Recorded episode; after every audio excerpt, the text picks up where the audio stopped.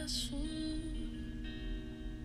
Nem sempre tem sido tão fácil assim, Senhor. Eu confesso. Depois de todas as promessas que me fez. Olá, queridos, graças a Deus por esse Deus fiel, verdadeiro que cumpre a sua palavra, que nos ajuda a cada dia, né, que verdadeiramente né, tem sido fiel em suas promessas para nós. Por isso é que nós amamos o Senhor, nós amamos a Ele porque Ele nos amou primeiro, né? Por isso que é realmente Ele que nos abençoa, é Ele que nos transforma, é Ele que nos traz mais para perto dele, né? Só que uma coisa importante nós fazermos é orar, é pedir ao Senhor, é dar ouvidos à voz dele, né?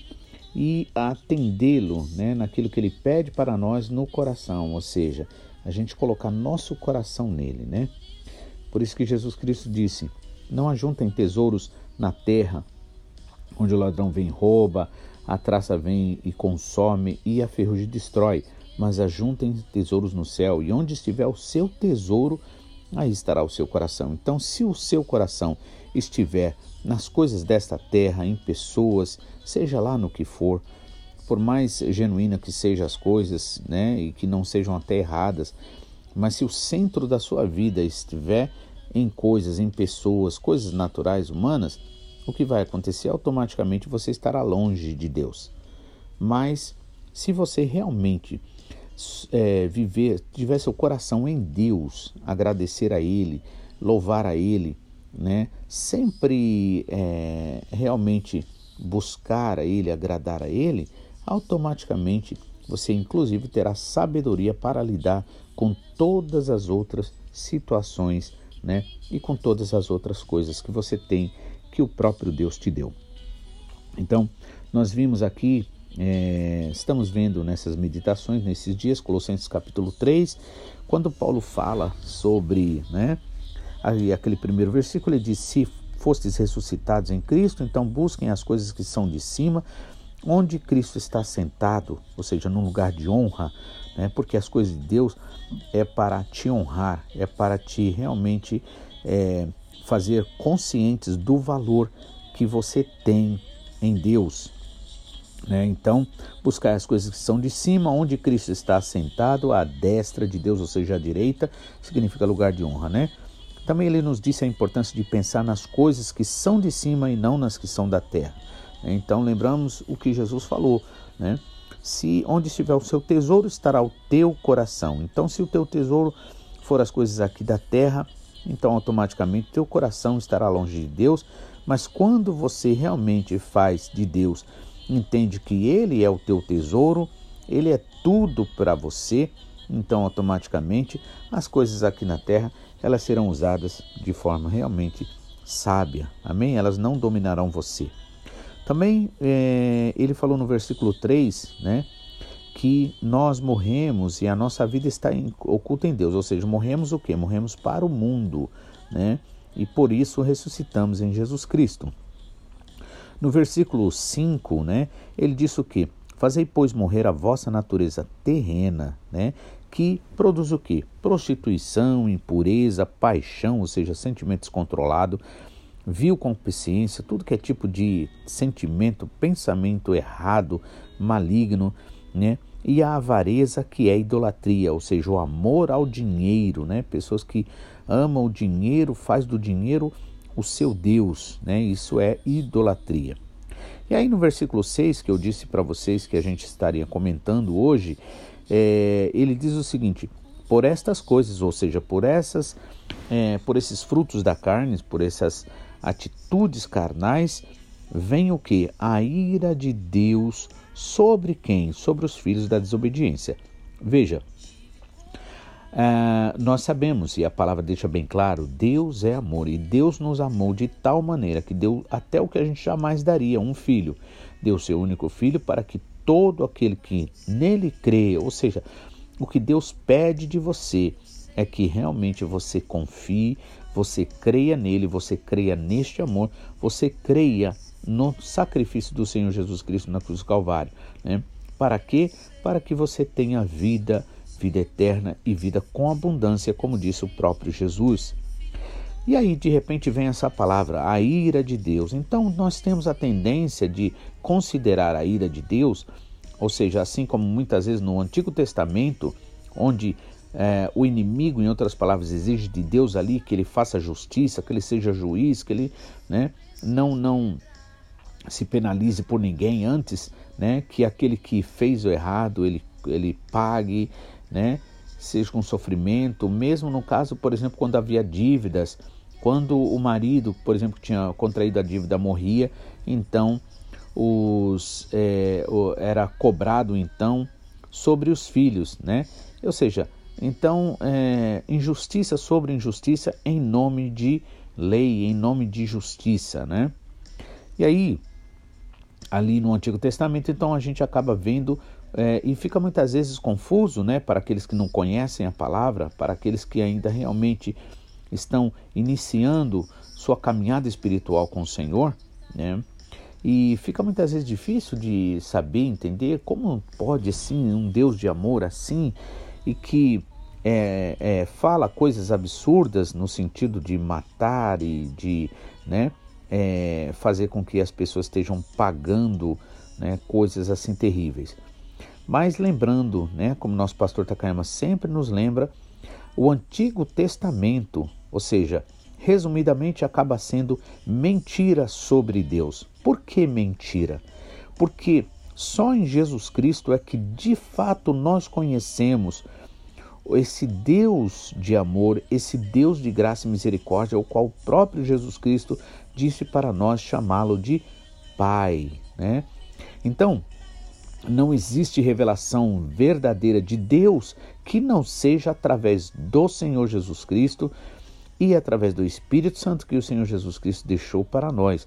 Portanto, nesse sentido, o Antigo Testamento faz de Deus um Deus iracundo. Por isso que você vai encontrar lá, né? Um Deus que dizendo que para que mate homem, mulher, crianças, né? E não deixe ninguém com vida. Né? Por isso é importante nós pedirmos que o Espírito Santo nos ensine, pois realmente, de fato, a letra mata, mas o Espírito vivifica. E muitas vezes pessoas acabam tendo essa dúvida. E quando vem versículos do tipo assim, né? É, por essas coisas vem a ira de Deus, né? Então é preciso você entender, né, nesse sentido, que a ira de Deus significa o quê? O próprio inimigo, Satanás, aquele que na verdade não tem amor, que mesmo em nome da justiça ele faz injustiças. E aí eu quero mostrar para você que isto que eu estou dizendo é um fato. Por quê? Porque nós temos uma história relatada é, na segunda, no segundo livro de Samuel, capítulo 24, Veja aqui o que diz né, esse versículo. Ah, o primeiro versículo. A ira do Senhor tornou a acender-se contra Israel e ele incitou a Davi contra eles, dizendo: Vai, levanta o censo de Israel e de Judá. É, levanta o censo, ou seja, faz a contagem do povo de Deus. Né? Pelo que disse o rei a Joabe: e aos chefes do exército que estavam com ele. Percorre todas as tribos de Israel, de Dan até Berseba, e levanta o censo do povo, ou seja, faz contagem do povo, para que eu saiba o seu número. Mas respondeu Joabe ao rei: Ora, multiplique o Senhor teu Deus a este povo cem vezes tanto quanto agora é, e os olhos do rei meu senhor o vejam. Mas por que o rei meu senhor teria tal desejo? Né? Ou seja, aqui, né, o, o próprio Joabe, ele ali não está entendendo o porquê Davi está tomando aquela atitude de contar o povo de Deus. Quando Deus disse para Abraão que se Abraão olhasse, pudesse contar as estrelas do céu, então ele poderia contar o número dos filhos dele. Né? E aí o que acontece? é, Davi aqui, a Bíblia diz o que? A ira do Senhor tornou a acender-se contra Israel e ele incitou a Davi contra eles, ou seja, contra o povo, dizendo: Vai, levanta o censo, ou seja, faz a contagem de Israel e de Judá.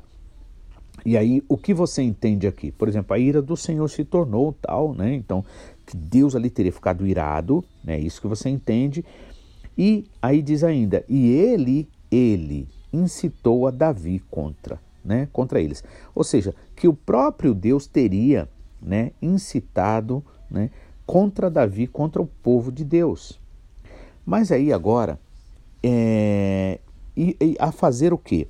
A fazer a contagem do povo de Deus. Em outras palavras, aquele ato seria chamar Deus de mentiroso, dizendo: Não, Deus, é, isso não é verdade, dá para contar sim. Né? Eu posso não contar as estrelas do céu, mas o número do, do teu povo eu posso contar. Então, a ira do Senhor agora a gente vai ver quem é, né? A mesma história agora no capítulo 21 de 1 Crônicas diz o seguinte: agora vocês vão ver mais claramente. Então Satanás se levantou contra Israel e incitou a Davi a numerar a Israel, ou seja, a contar o povo de Deus, né? Veja só. Então aqui nós temos a revelação que quando a Bíblia diz a ira de Deus, não está falando é, do nosso Deus que Jesus Cristo, né, o Pai do Senhor Jesus Cristo, e que porque nós aceitamos a Jesus, nos tornamos filhos de Deus pela graça dele, não é? Não, está falando aqui a ira de Deus é o próprio inimigo. Veja então, aqui está bem claro, 1 Crônicas, capítulo 21, né? o primeiro versículo. Então Satanás se levantou contra Israel e incitou Davi a numerar o povo de Deus. E agora vamos fazer o seguinte: vamos voltar então, Colossenses capítulo 3, onde a gente estava lendo, versículo 6, que diz assim: Por estas coisas vem a ira do, de Deus sobre os filhos da desobediência. Ou seja, na verdade, não é Deus que é, é, é o iracundo aí na situação, mas o próprio inimigo. Então, em outras palavras, você pode traduzir assim: por essas coisas vem Satanás, né? Ou seja, aquele que acusa, aquele que condena, né? Sobre os filhos da desobediência. Então, veja só, onde é que vem o inimigo? Para quem vem o inimigo? Para os filhos da desobediência, né? Por isso que Paulo está dizendo, né, para que nós que fomos ressuscitados em Cristo? Então a gente deve buscar as coisas do alto. Não devemos nos embaraçar com as coisas dessa terra. Né? É necessário pensar na palavra de Deus, pensar na promessa do Senhor, pensar na vida eterna. Por quê? Porque essa vida aqui, realmente, ela tem o seu tempo limitado. Cedo ou tarde, um momento ou no outro, nós partiremos dessa terra. Por isso, é necessário a gente entender que nós morremos para esse mundo, né? E agora precisamos viver para Cristo. Mas se eu e você quisermos ter uma vida espiritual de progresso, próspera, né? crescendo, vencendo a nós mesmos, a nossa carnalidade, a nossa natureza pecaminosa, o que, que nós precisamos fazer? Aí o versículo 5 diz, né? Precisamos fazer morrer a nossa natureza terrena, que produz o que então? Prostituição, impureza, paixão, sentimento descontrolado, né? Viu concupiscência, tudo que é pensamento, sentimento que não presta, atitudes, e a avareza que é idolatria, e por essas coisas vem a ira de Deus sobre os filhos da desobediência. Então, agora você entenda quando a Bíblia fala a ira de Deus, não está falando de Deus, está falando do próprio inimigo, né? Ou seja, ele se manifesta muitas vezes como se ele é santo, se ele exige santidade. Né? O apóstolo Paulo, inclusive, fala isso, né? Que o inimigo muitas vezes se faz como anjo de luz, ministro de justiça, né? Mas traz em sua essência o que? A maldade, a falta de perdão, a condenação. Então, por isso que aqueles que são de Cristo crucificaram a sua carne, né? Crucificam a sua carne. Porque para que a gente possa deixar o Espírito Santo agir em nós. Porque o fruto da carne é ira, é contenda, é inimizade, é malfalatório, é olhar mal, né? é, é, é falar mal. Então, é necessário nós realmente fazermos morrer essa natureza. Né? E como é que nós fazemos isso? A partir do momento que nós nos voltamos para o Senhor, a partir do momento que nós, ao invés de falar dos outros, mal dos outros, pensar mal dos outros, né? quando vier esses sentimentos, esses pensamentos, né? a gente parar e pensar como o nosso Pai Celestial tem sido bom para nós, como nos tem perdoado, como nos tem abençoado em Jesus Cristo, como nos tem prometido vida e vida de verdade, vida eterna, né? Ou seja, à medida que eu olho para o alto, à medida que eu busco as coisas que são de cima, onde Cristo está sentado, à medida que eu penso nas bênçãos do Senhor, como o Salmo 103, né, o salmista Davi diz: Bendize a minha alma ao Senhor e tudo o que é em mim bendiga o seu santo nome. Não te esqueça de nenhum só de seus benefícios, pois é Ele que perdoa todas as tuas iniquidades, sara todas as tuas enfermidades é quem redime a tua vida da perdição e te coroa de graça e misericórdia. Então, quando a gente começa a pensar quantas, quantas, quantas bênçãos o Senhor tem dado a você, a mim, a nós, automaticamente a nossa carne deixa de ser alimentada. E aí, sabe o que acontece? Ela vai enfraquecendo, enfraquecendo, até ao ponto de você entender que é possível sim a gente dominar a nossa carne, porque dominamos a nossa carne no poder do Espírito Santo que se manifesta em nós.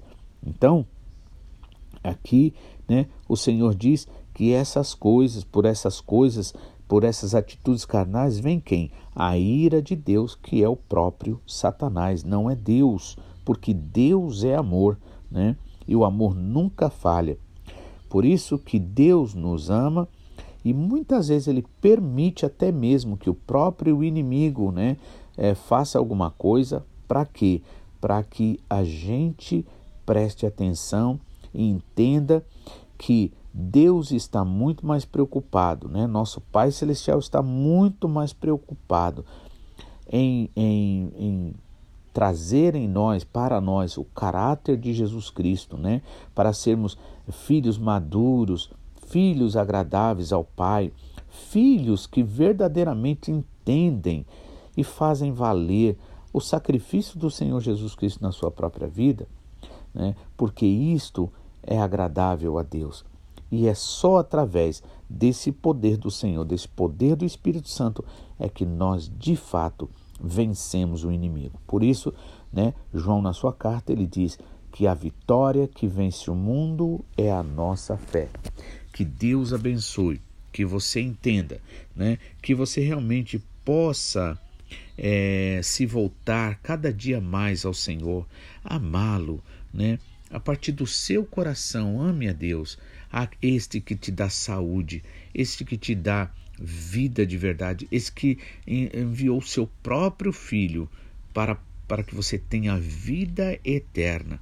Então, que este amor do Senhor constranja você, constranja a mim e nós de fato possamos nos voltar ao Senhor de todo o nosso coração, adorando a Ele em espírito e em verdade. Que Deus abençoe o seu dia, Deus abençoe ainda a sua semana, né, sua família, seu trabalho, que tudo seja abençoado para a honra e glória do Senhor. Medite na bondade do Senhor, medite quanto o Senhor tem sido bom para você. Em nome de Jesus, é o desejo do Espírito Santo para a sua vida neste dia. Amém.